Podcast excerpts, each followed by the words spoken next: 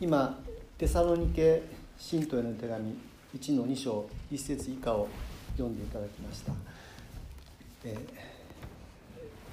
テサロニケの教会は神の御言葉を述べ伝える人がいてそのその人の語る御言葉を聞いて信じた人々によって生まれました。実はこのことはテサロニケの教会だけでなくていつの時代のどこの教会にも当てはまる教会が生まれるための大原則であると言ってもいいと思います。御言葉を述べ伝える人がいてそしてそれを聞いて信じる人々がいる。その両者の関係の中で教会は生まれそして成長していくのであります。さてテサロニケの町で御言葉を述べ伝えたのは一章の一節に書いてありますけれどもパウロシルワノテモテという伝道者たちです。彼らがこの町に来て伝道した。その時のことをパウロは次のように語っています。2章の一節。兄弟たちあなた方自身が知っている通り私たちがあなた方のところへ行ったことは無駄ではありませんでした。と言いました。パウロはこのようにテサロニケに行って教会が生まれるというそういう実りが与えられたことを感謝しています。しかしそれは裏を返せば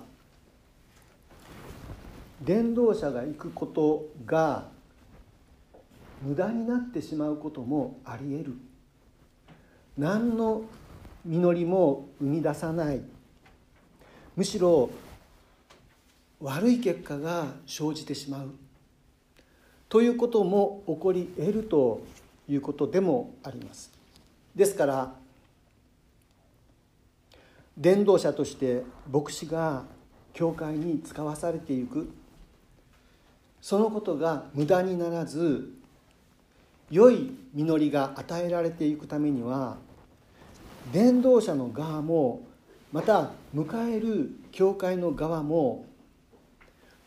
共に心しておかなければなりません。もし牧師を牧師を迎えてそれが良い実りを生まず無駄になってしまうようなことが起こるとすればそれは牧師の側だけに問題があるのではありません。教会の側にも責任があります。そのことは基本的なこととして私たちがわきまえておくべきことです。しかしパウロがここでまず語っているのは自分たちのこと。自分たち伝道者がどのようにしてテサロニケの人々の中へ入っていったか。つまり伝道者の在り方です。教会に使わされていくことが無駄になってしまわないためにまず問われるのは伝道者自身のその在り方その姿勢であります。2節にこう書いてあります。それどころか知っての通り私たちは以前フィリピで苦しめられ恥ずか恥ずかしめられましたが私たちの神に勇気づけられ激しい苦闘の中でもあなた方に神の福音を語ったのでした。とあります、え以前フィリピで苦しめられ恥ずかしめられたということですけれどもそのことは使徒原稿録の16章に記されています。パウロたちはフィリピで起こった騒動のために、えー、鞭打たれそして投獄されてしまいました。その後このテサロニケに来て伝道をしました。しかしその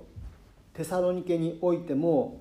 反対者によって騒動が起こりそこを立ち去らなければならなくなったのです。パウパウロたちの伝道はそういう激しい苦闘の中でなされました。しかしその中で彼らは私たちに私たちの神に勇気づけられて神の福音を語ったというのです。敵対する人々の前でも語るべき福音を大胆に語る勇気と力を神から与えられたのであります。敵対や妨害迫害がある中で伝道者が神に勇気づけられて御言葉を語っていく。伝道者が使わされていくことが無駄にならないためにはこのことがまず何よりもまず求められることであると言えます。次にパウロはその勇気ある大胆な宣教が3節。迷いや不純な動機から出たものでも策略によるものでもありませんと言っています。敵対や妨害の中で勇気を持って大胆に語ることができるのできるためには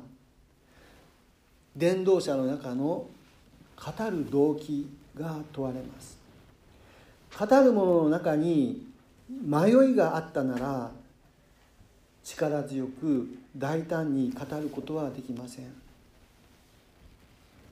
ではその迷いはどのようにして出てくるでしょうか？それは語っていうことの中にある種の不純な動機が入り込んでくることによって生じます。で不純な動機というのが一体何を指しているのか。ここではよくわからないのですけれどもパウロがこのことを言っている背景として次のようなことが考えられます。当時のギリシャローマの社会は、えー、一種の宗教ブームのような状況にあっていろいろな新しい教えを説いて回る人々が、えー、たくさんいたようです。でそれらの人々はそれまでのいろいろな宗教や道徳的教えを自分なりにアレンジして語っていました。そしてその教えを聞きに来て聞きに集まってきた人々からお金をもらっていた。ですから人々の人気をどれだけ集められるかが問題でその多くの人々に気に入られるような教えを語ることができればそれだけたくさんの報酬を得ることができる。そういうようなことが実際に起こっていたのです。パウロも実は当時のそのようないわゆる巡回説教者の一人だと思われていたのかもしれません。そこで彼は自分たちはそういう者たちとは全く違うということをここで訴えている。そのような思いがこの3節の「私たちの宣教は不純な動機から出たものではない」という言葉に込められているのではないかと思います。そのような説教者たちの教えは金儲けのためだけに語られている。そういう汚れた不純な動機によって語られているけれどもしかし私たちはそうではないんだと言っているのです。でそのような金儲けのためのつまり多くの人々の心を引きつけようとする教えは次に出てくる策略がつきものです。人を騙し人をごまかしてそして自分に引きつけようとする。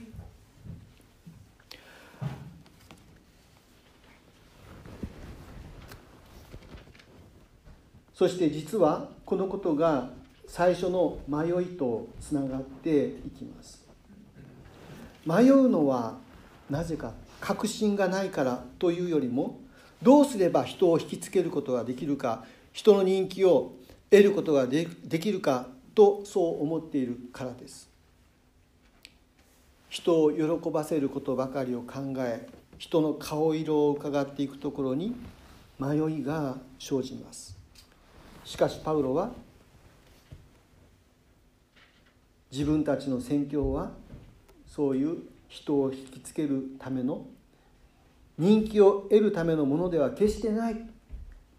従って迷いは一切ないと断言しているのです。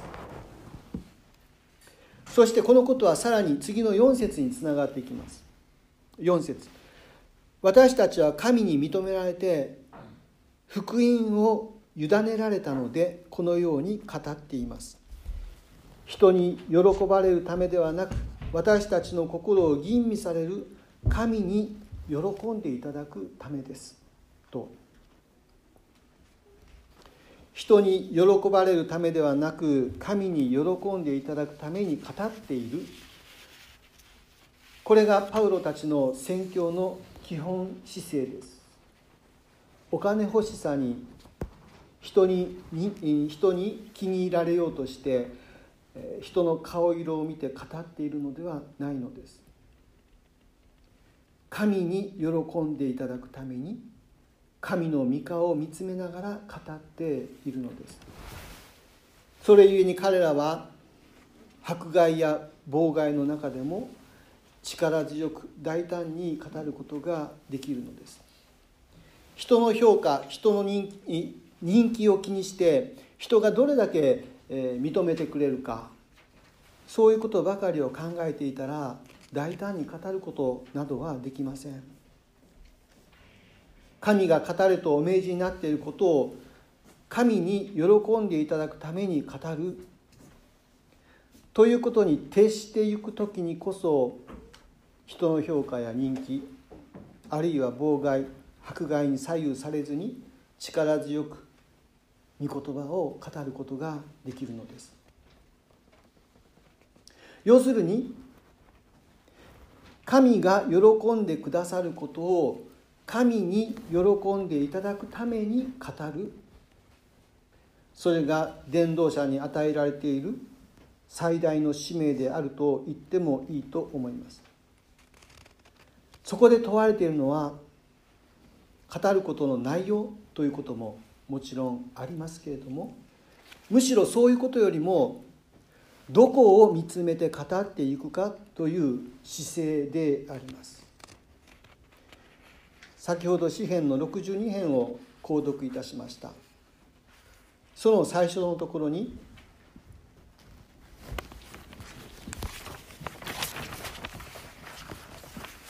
私の魂は沈黙してただ神に向かう。神に私の救いはある。神こそ私の岩私の救い砦の塔。私は決して動揺しない。とありました。この最初のところ私の魂は沈黙してただ神に向かう。この神に向かって沈黙することこれこそが神が喜んでくださることを神に喜んでいただくために語るための基本であります。神が喜んでくださるのは信仰のまた聖書の正しい知識を語ることよりも語る者が全身全霊をもって神に向かい合っていくことです。自分の言葉自分の知っていることを語るのをやめて沈黙して神に顔を向け神にこそ救いを求めていく。そういう姿勢を姿勢をこそ神は喜んでくださるのです。そのように神にしっかりと顔を向けていくものを神は認めてくださり福音を委ねてくださるのです。4節の前半には私たちは神に認められて福音を委ねられたとあります。認められるという言葉は元の聖書では後半の私たちの心を吟味されるのを吟味すると同じ言葉なんですね。元の意味は、えー、聖書では試すとかテストする。神は私たちの外面ではなく心の中を吟味し試しそしてテストをされる。そのテストにおいて合格とされることが神に認められることです。パウルたちはそのようにして神に認められ福音を委ねられました。神によるテストに合格したのです。そのテストはしかし知識の量を問うものでもなければどれだけ貧困法制な生活をしているかということを問うものでもありません。ただ神に向かって沈黙する。神の方にまっすぐ顔を向けて神の救いをひたすら求めていく。その姿勢が問われるのです。そこで人の顔色を見て人に喜ばれることばかりを求めてしまうならば神に認められることは認められることができません。そうすると福音を委ねられることもなくなってしまうのです。人の顔色を伺い人に喜ばれようとしている間は福音つまり神からの喜びの知らせを語ることはできないのです。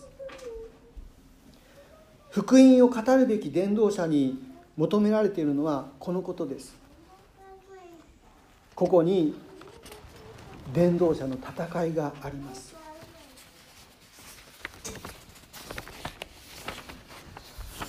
人に喜ばれるためではなく神に喜んでいただくためにこそ語る。そのことに徹していくことができるかどうかに伝道者が福音を力強く大胆に語ることができるかどうかがかかっているのです。そして伝道者のこの戦いは教会の人々が福音によって生かされていくことができるかどうかを左右します。その伝道者が教会に使わされていったことが良い実りを生むかそれとも無駄なことに終わってしまうのかの分かれ道がそこにあるのです。したがって伝道者のこの戦いはその語る御言葉を聞く人々にとって他人事では決してありません。教会の人々は伝道者がこの戦いをしっかり戦い抜き人に喜ばれるためではなく神に喜んでいただくために語ることができるように祈り支えなければならないのです。それだけではありません。伝道者が人に喜ばれるために語ってしまうとしたらその人というのは教会の人々です。つまり伝道者は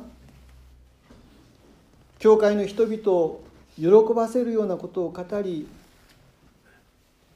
教会の人々の顔色を伺うようになってしまうという誘惑のもとに絶えず置かれているのです。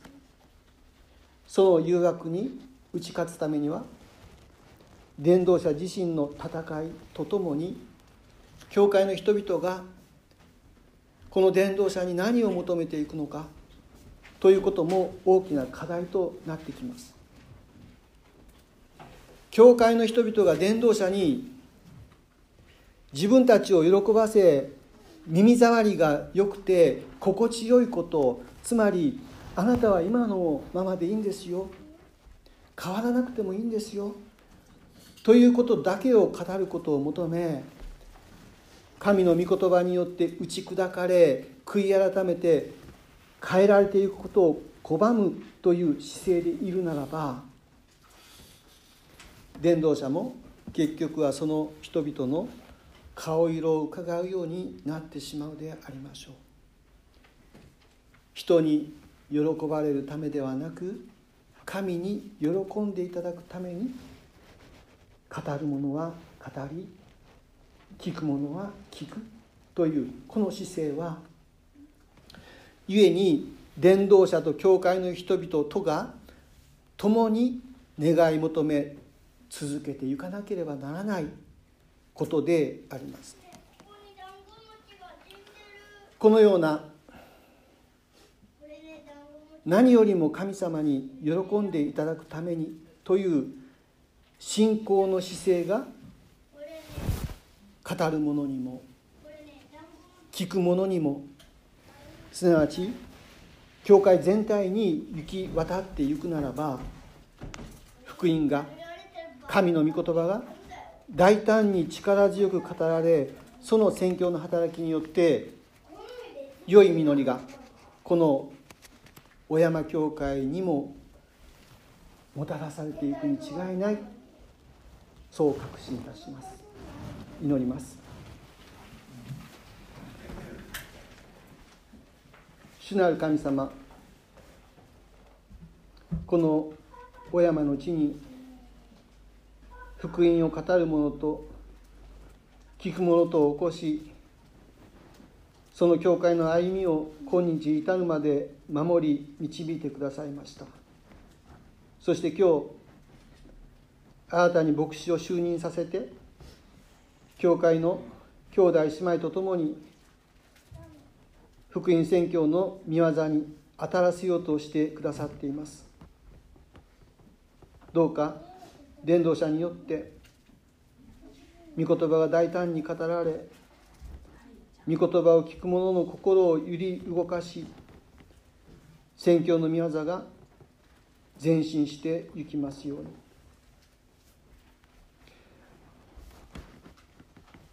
何よりも神に喜ばれるためになすべきこと語るべきことそれは私たち一人一人に示してください。主の皆によって祈ります。アーメン。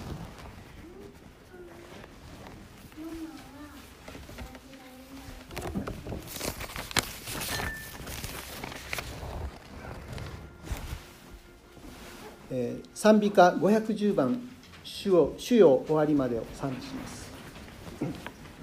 お立ちください。